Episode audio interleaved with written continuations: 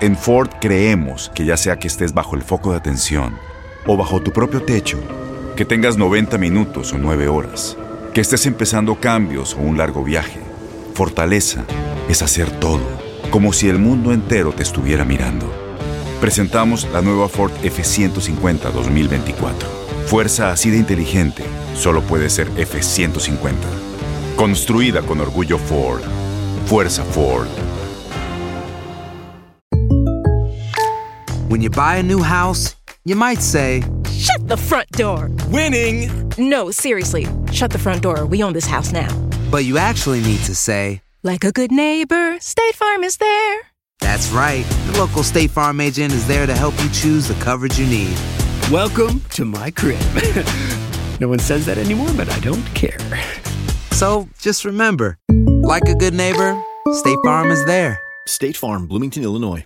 Boost Mobile tiene una gran oferta para que aproveches tu reembolso de impuestos al máximo y te mantengas conectado. Al cambiarte a Boost, recibe un 50% de descuento en tu primer mes de datos ilimitados. O, con un plan ilimitado de 40 dólares, llévate un Samsung Galaxy A15 5G por $39.99. Obtén los mejores teléfonos en las redes 5G más grandes del país. Con Boost Mobile, cambiarse es fácil. Solo visita boostmobile.com. Boost Mobile, sin miedo al éxito. Para clientes nuevos y solamente en línea, requiere AroPay. 50% de descuento en el primer mes requiere un plan de 25 dólares al mes. Aplican otras restricciones. Visita boostmobile.com para detalles. Aloha mamá, ¿dónde andas? Seguro de compras. Tengo mucho que contarte. Hawái es increíble. He estado de un lado a otro con mi unidad. Todos son súper talentosos. Ya reparamos otro helicóptero Blackhawk y oficialmente formamos nuestro equipo de fútbol. Para la próxima te cuento cómo voy con el surf y me cuentas qué te pareció el podcast que te compartí, ¿ok? Te quiero mucho. Be All You Can Be, visitando goarmy.com diagonal español. El siguiente podcast es una presentación exclusiva de Euforia On Demand.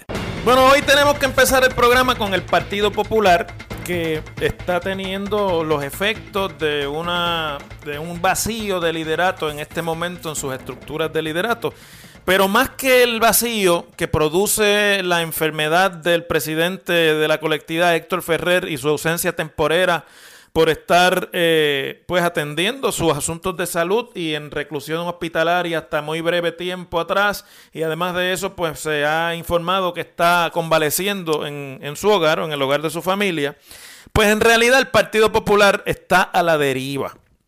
Y es evidente que está a la deriva por este asunto que ha trascendido hoy a la, a la opinión pública y luego la, el posterior desenlace de todo lo que esta mañana vino a trascender, entre otros lugares aquí en WKQ, por la citación, la convocatoria a una reunión de la conferencia legislativa del Partido Popular. Vamos para, primero que nada, explicar qué es eso de la conferencia legislativa. Pues la conferencia legislativa son los miembros del Partido Popular que han sido electos tanto a la Cámara de Representantes como al Senado de Puerto Rico el liderato de esas dos delegaciones, los miembros todos, en este caso creo que son 15 miembros de la Cámara de Representantes del Partido Popular y eh, unos 7 en el Senado de Puerto Rico.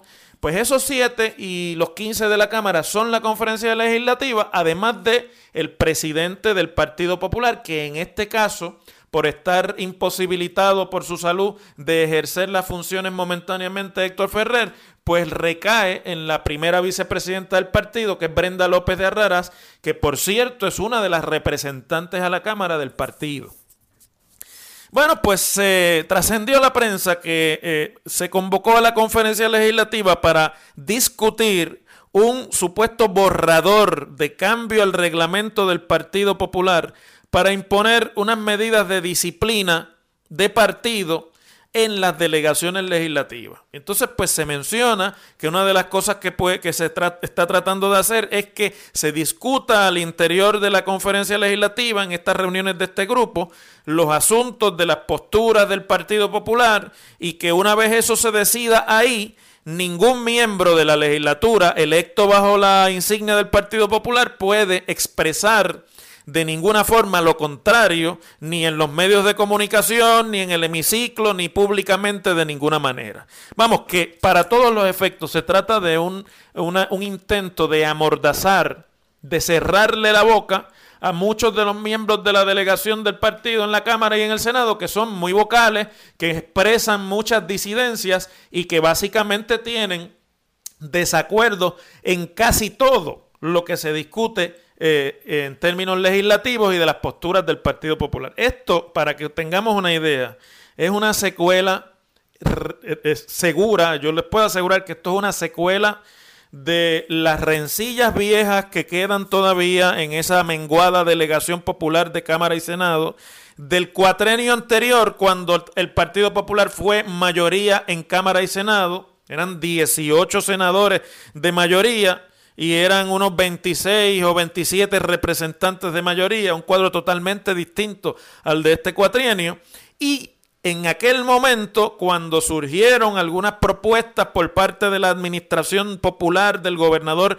Alejandro García Padilla, como por ejemplo fue la reforma contributiva, dentro de la conferencia legislativa del Partido Popular se formaron unos grupos que en la Cámara ascendieron a seis miembros de la Cámara de Representantes y en el Senado pues no era que estuvieran contados, pero estaban allí y los que estábamos en el Senado sabíamos quienes eran los disidentes dentro del Senado también, y eso descarriló la propuesta de eh, reforma contributiva que no se pudo aprobar y eventualmente ese problema político causó también el descarrilamiento temprano en el cuatrienio de las aspiraciones de reelección del gobernador García Padilla y además eh, se convirtió en el, en el issue que finalmente cambió el balance sobre la popularidad de aquel gobernador y, selló su, necesidad de salida de la política partidista y del espectro político en Puerto Rico, porque aquello fue una castración política del gobernador incumbente por los mismos miembros o por parte de los miembros de las delegaciones de mayoría de Cámara y Senado. En aquella ocasión, entre los disidentes estaba Manuel Natal, quien hoy día por disidencia también con posturas internas del Partido Popular, ha abandonado el partido y se ha declarado a sí mismo un candidato, un representante independiente, además de que estuvo en estos días haciendo expresiones en términos de que se está organizando y él está colaborando en la organización de una nueva colectividad política en Puerto Rico y que obviamente mientras fue popular, mientras militó en el Partido Popular, se le identificaba con el ala soberanista del Partido Popular, había otros que en este cuatrienio, sin embargo, están del lado de los que piden la disciplina. Y es muy curioso porque en aquel momento fueron suficientemente disidentes para descarrilar una iniciativa de un gobernador del Partido Popular y con eso sellar la derrota electoral del Partido Popular en las elecciones de 2000 16. Esa es la verdad, las cosas como son en este programa. Aquí no es con chiquita.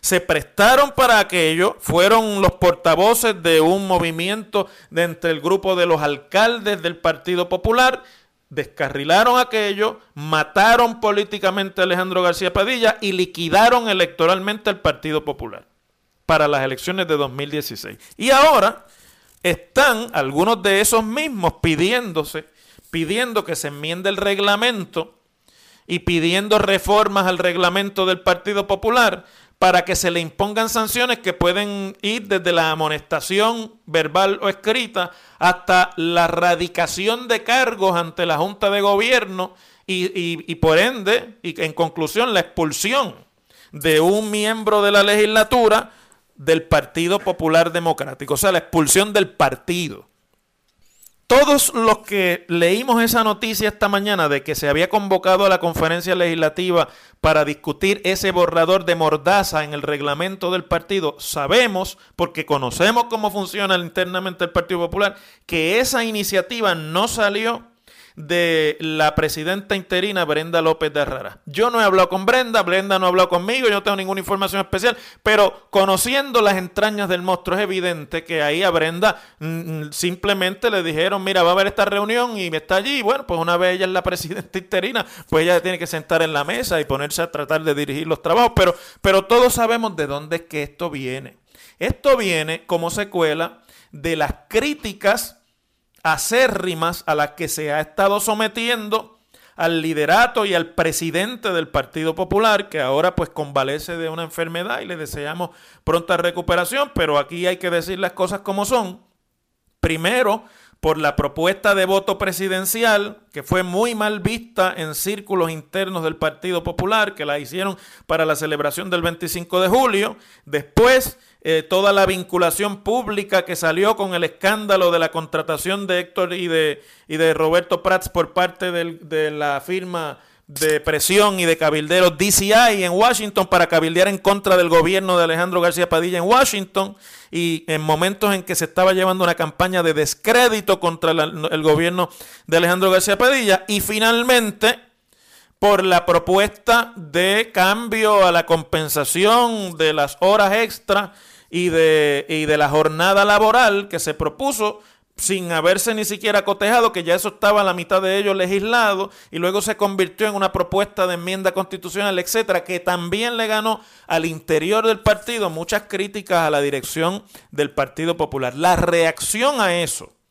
y una vez ocurre la salida de Manuel Natal como parte de la crisis alrededor del escándalo de DCI en la presidencia del Partido Popular, es este borrador de eh, reglamento que quien realmente está empujando la cosa y quien realmente está detrás de esto no es Brenda, es el secretario general del partido, alcalde de Isabela, Carlos Delgado, Charlie, es el que está, la mente maestra detrás de toda esta convocatoria y demás, es el secretario general que ahora pues se dice que se decidió convocar a la, conferencia legislativa eh, ante una petición del portavoz de la minoría popular en la Cámara, Tatito Hernández. Pero esta mañana, pues se le cuestiona de dónde es que esto sale, escuché a líderes del Partido Popular y miembros de la conferencia legislativa hablar en los medios de comunicación y decir que esto los coge por sorpresa, que estaban molestos. Escuché a Josi Torres, el senador de, Popular por acumulación, Aníbal José Torres, que fue portavoz en el cuatrienio pasado, decir que lo tenía muy molesto el hecho de que se entera por la prensa de los detalles de la propuesta que hoy se iba a discutir supuestamente en esa reunión convocada el, portavoz actual de la delegación popular en el Senado, Eduardo Batia, cuestiona no solamente la reunión, sino también el contenido de la propuesta de las enmiendas al reglamento y dice que se trata, esta mañana puso en su cuenta de Twitter, la pretensión de algunos en el PPD de hacer un reglamento para amenazar, sancionar y castigar a legisladores por sus votos y sus expresiones públicas no solo es absurdo, sino que es peligroso. No lo voy a permitir. Estoy citando a Batia. La democracia crece con buenos debates, no con censura. Eso puso Eduardo Batia esta mañana y luego trascendió que se comunicó con Brenda López, la presidenta interina, y le preguntó si ella tenía que ver algo con la convocatoria, a lo cual la presidenta, como yo les he dicho aquí, dijo, no, yo no tengo nada que ver, yo no sé de qué se trata esto. Y entonces de ahí empiezan a ver de qué fue lo que pasó y resulta que eh, es una citación del secretario Charlie Delgado por una supuesta petición de un grupo de representantes y del, y del eh, portavoz del Partido Popular en la Cámara, Tatito Hernández. Pues bueno, pues ahí Batia dijo que los senadores no van y, obviamente pues han tenido que cortar por lo sano el nuevo revolú y esta mañana han anunciado a última hora la cancelación de la reunión hasta nuevo aviso y la presidenta interina ha dicho que ella ni convocó ni tiene intención de convocar y que eso no viene tampoco del presidente que está enfermo convaleciendo en su hogar y por lo tanto ahora nadie quiere ser el dueño de la crisis. Todo esto es evidencia de que al, en la cúpula del Partido Popular, como tantas veces yo he dicho aquí, no para molestar, sino para que entendamos lo que está pasando con ese que es el partido más antiguo de los que existen en Puerto Rico y es el principal en este momento partido de la oposición, es un síntoma de la descomposición de ese partido, de la falta de acuerdo que hay para las cosas más íntimas y más importantes del funcionamiento del partido y cómo en la ausencia y el vacío de liderazgo que hay, que ahora se acentúa más con la incapacidad del presidente de poder ejercer sus funciones en lo que atiende su enfermedad, se presta para que los grupos pequeños, los corillos de aquí y de allá, se adueñen de las pocas estructuras que todavía quedan funcionando dentro del partido y traten por su propia iniciativa de adelantar la agenda. Yo les dije aquí hace un montón de meses atrás y recibí muchas críticas que aquí había primero una actitud de velagüirismo. Vamos a ver qué pasa y andando el tiempo yo estoy aquí como el segundo y soy el que da acá la cara y si se nos escocota el jinete, pues aquí estoy yo. Pues mire, parte de eso es lo que está pasando aquí. Aquí hay unos grupos que están en poder y en control de las estructuras, de las presidencias de esto, de las presidencias de lo otro y de los pequeños grupos internos del partido que están adelantando su agenda y aprovechando el vacío para ellos adelantar sus aspiraciones y sus ambiciones políticas. Y por otro lado, hay un partido que no tiene realmente en este momento una visión clara de hacia dónde se dirige, de cuál es su agenda de país y cuál es su proyecto para Puerto Rico. Y por lo tanto no se pueden poner de acuerdo en nada. Y pretender en un ambiente institucional como ese imponer una mordaza para que la gente no diga ni hable ni critiquen, pues ciertamente no va a funcionar. No estamos en el Partido Popular de Muñoz Marín, ni siquiera estamos en el Partido Popular de Hernández Colón, es más, ni siquiera estamos en el Partido Popular de Sila Calderón. Y esas actitudes de mordaza y de expulsiones y de, y de hacerle expedientes no van a funcionar y lo que van a hacer es eh, eh, erosionar aún más la capacidad de ese partido para mantenerse funcionando y para mantenerse, olvídese ustedes, funcionando, siendo una fuerza relevante, políticamente relevante en el panorama político de Puerto Rico. Amén de que los que hoy están detrás de las enmiendas al reglamento, si se las hubiesen aplicado a ellos mismos en el cuatrenio anterior, estarían votados del Partido Popular por la misma deslealtad que ellos están tratando hoy día de denunciar. Las cosas como son. En WKAQ se abre el aula del profesor Ángel Rosa. Conoce de primera mano cómo se bate el cobre en la política. Las cosas como son. Profesor Ángel Rosa en WKAQ. Cuando salieron las expresiones de Donald Trump, presidente de los Estados Unidos, en el programa de, de Geraldo Rivera, que fueron controversiales no solamente por el ataque virulento que ya nos tiene acostumbrados a Carmen Yulín Cruz, con quien mantiene un feudo público de todos conocido en los Estados Unidos y que yo creo que es la razón principal por la que todavía los medios atienden el asunto de, de la recuperación de María y de Puerto Rico, pues ese es el interés que hay realmente eh, eh, en seguir reportando las, incidencias de Puerto Rico, con algunas excepciones, ¿verdad? Como este reportero David Bignot del CBS y otros que tienen un genuino interés. Pero en el resto de la prensa, que es una prensa igual que en todos lados, que se deja guiar por los escándalos y por el, por el popcorn y por el cotilleo, ciertamente la pelea de Julian con Trump es lo que mantiene todavía la lupa puesta en el asunto de Puerto Rico. Pero yo les dije en aquel momento, y recuerdo que les dije que eso no lo iban a escuchar en más ningún otro análisis, y así ha sido, que el impacto principal que iban a tener las expresiones de Donald Trump no eran ni, sobre la estadidad en Puerto Rico, ni que no va a llegar, ni se va a adelantar, ni se va a atrasar la estadidad más o menos en Puerto Rico por lo que dijo Donald Trump. Las cosas como son, y aquí hay que decir la verdad, no podemos estar arrimando la brasa a nuestra sardina. Pero sí les dije que donde esto iba a tener impacto era en aquellas comunidades puertorriqueñas donde hay elecciones congresionales eh, eh, que es en todos los estados de la Unión, donde quiera que hay comunidades puertorriqueñas importantes, allí eso iba a tener un impacto grande. Y les dije también que donde más impacto iba a tener las declaraciones de Trump como líder del Partido Republicano iba a ser en la Florida, donde hay casi un millón de puertorriqueños que no necesitan nada más que inscribirse para votar, y donde el perfil político de la mayoría del puertorriqueño que ha emigrado a la Florida nos dice que allí la estadidad cuenta para la estadía para Puerto Rico cuenta con más respaldo que en otras áreas tradicionales donde hay comunidades puertorriqueñas importantes, como por ejemplo en Nueva York, New Jersey y toda la parte noreste de los Estados Unidos. Pues no se hizo esperar. Y tanto el gobernador Rick Scott de la Florida, que está tratando de ganarle eh, uno de los escaños senatoriales que hoy día tiene el demócrata Bill Nelson por el estado de la Florida eh, en estas elecciones, inmediatamente se alineó con Puerto Rico, se alineó con el gobernador Ricardo Rosselló, se expresó en contra de lo que había dicho su presidente, a quien ha defendido eh, en otras ocasiones abrazo torcido. Y no solamente Rick Scott se alineó siendo republicano y gobernador de ese estado, sino que se alineó también el demócrata Bill Nelson, supuesto amigo de los populares y supuesto y cercano a la administración de Alejandro García Padilla, que ha venido a Puerto Rico a recoger dinero y ha estado eh, y ha sido entretenido en Puerto Rico por, el liderato del Partido Popular en el cuatrienio pasado. Sin embargo, cuando tocaron este asunto y si Rick Scott dijo que él no está con Trump, él Bill Nelson también se alineó con la estadidad, lo que nos da la idea de que en la comunidad de migrantes puertorriqueños de la Florida Central, que es donde está la mayoría de ellos, allí la estadidad tiene un apoyo que es mayoritario y por lo tanto el político se alinea donde va a encontrar los votos.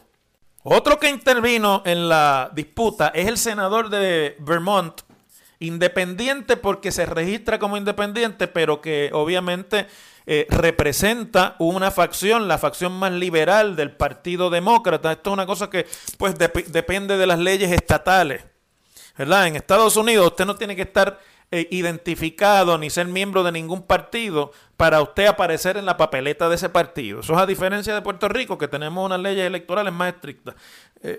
Eh, Bernie Sanders, el senador independiente de Vermont, se registra y compite en las elecciones de Vermont como independiente, pero fue precandidato presidencial del Partido Demócrata en las primarias del 2016, en las que compitió de cerca y, le erosionó la base de respaldo a Hillary Clinton y en gran medida eh, la división que se creó por la visión un poco más liberal y de izquierda de Bernie Sanders que la visión más conservadora y de más eh, relacionada con el establishment gubernamental de Washington de Hillary Clinton le costó a ella la presidencia frente al discurso de Donald Trump, que a pesar de ser un conservador, era visto como un outsider. Después Bernie Sanders también intervino para decir, primero para defender a la alcaldesa de San Juan, Carmen Yulín Cruz, que es una aliada política suya y además es vista como una figura importante dentro de esa nueva tendencia más liberal y de izquierda del Partido Demócrata. Dijo la alcaldesa Carmen Yulín Cruz, dijo Bernie Sanders, está haciendo un gran trabajo en defensa del pueblo de Puerto Rico, eso para contestarle los ataques a Donald Trump. Pero en cuanto al estatus, dijo lo que tradicionalmente dicen los políticos de los Estados Unidos sobre el estatus. Que el futuro político de Puerto Rico debe ser decidido por los puertorriqueños y que no se debe intervenir en eso. Eso es lo que quieren decir los políticos cuando no quieren respaldar la estadidad o ninguna de las fórmulas. Se refugian ahí y no y dicen esto es un asunto de los puertorriqueños. Evidentemente no es un asunto únicamente de los puertorriqueños, es un asunto también del Congreso donde Bernie Sanders se sienta, pero así es como tradicionalmente se ha despachado el asunto cuando no se quiere tomar eh, bando. Todo lo cual me trae a la otra, el desarrollo sobre esto, que también es algo que yo les adelanté que iba a ocurrir aquí. Ayer trascendió, no lo pudimos discutir porque se nos acabó el tiempo ya desde Juana Díaz, que el Congreso de los Estados Unidos va a recesar sin atender el proyecto de estatus, que no es un proyecto de estadía, es un proyecto de territorio incorporado para Puerto Rico de la comisionada eh, residente Jennifer González y que se, ahora la agenda es esperar a que pasen las elecciones congresionales el 6 de noviembre en ese periodo de tiempo entre las elecciones y el nuevo Congreso que empieza en enero del año que viene, ver si se puede aprobar algo en la Cámara de Representantes sobre el estatus político. Todavía no hay vista pública señalada, no ha habido audiencia y la comisionada pues señala ella todavía está confiada en que el presidente del Comité de Recursos Naturales, Rob Bishop, que es donde se ven los asuntos del estatus de Puerto Rico, le dé la vista pública y haya, y haya después de esa vista pública una sesión de votación sobre el proyecto, que es lo que se llama un markup, para ver entonces si esto sube al pleno de la Cámara de Representantes antes de que se acabe esta, este Congreso. Yo no dudo que le den la vista pública, yo no dudo que haya una votación en el comité, pero lo que estoy seguro que no va a pasar es una votación concluyente sobre este proyecto de aquí a que termine el Congreso. Ese proyecto murió con este Congreso, esa es la realidad. En el Senado no va a pasar nada sobre el estatus de Puerto Rico y habrá que esperar al Congreso que comienza en enero, ver quiénes son mayoría, quiénes son minorías, si los demócratas ganan, si no, si se mantiene la mayoría republicana, para entonces ver cuál puede ser el futuro de otra iniciativa legislativa sobre esto. ¿Qué es lo que yo les he venido diciendo aquí? Pero aquí hay quien vive del asunto del estatus político. Aquí hay adictos, políticos adictos al asunto del estatus, que le dicen a ustedes unas cosas aquí, que sacan pecho aquí, pero que cuando se enfrentan a la realidad que aquí le hemos descrito tantas veces como es, Monday y pues tienen que terminar como termina hoy o ayer, mejor dicho, reconociéndose que este proyecto, pues a ver si en 16 días entre las elecciones y el fin del Congreso le dan la vista pública y lo aprueban. Eso está muerto en el Congreso y eso no hay quien lo resucite. Las cosas como son. El pasado podcast fue una presentación exclusiva de Euphoria On Demand. Para escuchar otros episodios de este y otros podcasts, visítanos en euphoriaondemand.com. Boost Mobile tiene una gran oferta para que aproveches tu reembolso de impuestos al máximo y te mantengas conectado. Al cambiarte a Boost, recibe un 50% de descuento en tu primer mes de datos ilimitados. O, con un plan ilimitado de 40 dólares, llévate un Samsung Galaxy A15 5G por $39.99. Obtén los mejores teléfonos en las redes 5G más grandes del país. Con Boost Mobile, cambiarse es fácil. Solo visita boostmobile.com. Boost Mobile, sin miedo al éxito. Para clientes nuevos y solamente en línea, requiere AroPay. 50% de descuento en el primer mes requiere un plan de 25 dólares al mes. Aplican otras restricciones. Visita boostmobile.com para detalles. ¿Qué hiciste? ¿Te lesionaste en el trabajo y no me llamaste? Llámame ahora mismo, 866-66 Pedro. Soy el abogado Pedro y estoy peleando y luchando todos los días con las compañías de seguro. Me tienen miedo, te lo aseguro. ¿Y por qué? Porque gano dinero, dinero y más dinero. Y siempre estoy peleando, peleando y peleando. 866-66 Pedro, abogadopedro.com. Este abril te invitamos a nuestra feria virtual Univisión Contigo rumbo a la universidad. Conéctate virtualmente con representantes de colegios y universidades en la costa este, desde Nueva York a Florida. Aprende sobre ayuda financiera, becas y otros recursos para continuar tu educación. Regístrate para asistir y para la oportunidad de ganar una tableta. Te esperamos en Univisión Contigo rumbo a la universidad del 3 al 9 de abril. Regístrate ya en univision.com diagonal universidad. Spring, is that you? Warmer temps mean new Allbirds styles. Meet the new Superlight collection, the lightest ever shoes from Allbirds, now in fresh colors. These must have travel shoes have a lighter than air feel and barely there fit that made them the most packable shoes ever. Plus, they're comfy right out of the box. That means more comfort and less baggage. Experience how Allbirds is redefining comfort. Visit allbirds.com and use code SUPER24 for a free pair of socks with a purchase of $48 or more. That's A L L B I R D S dot com, code SUPER24.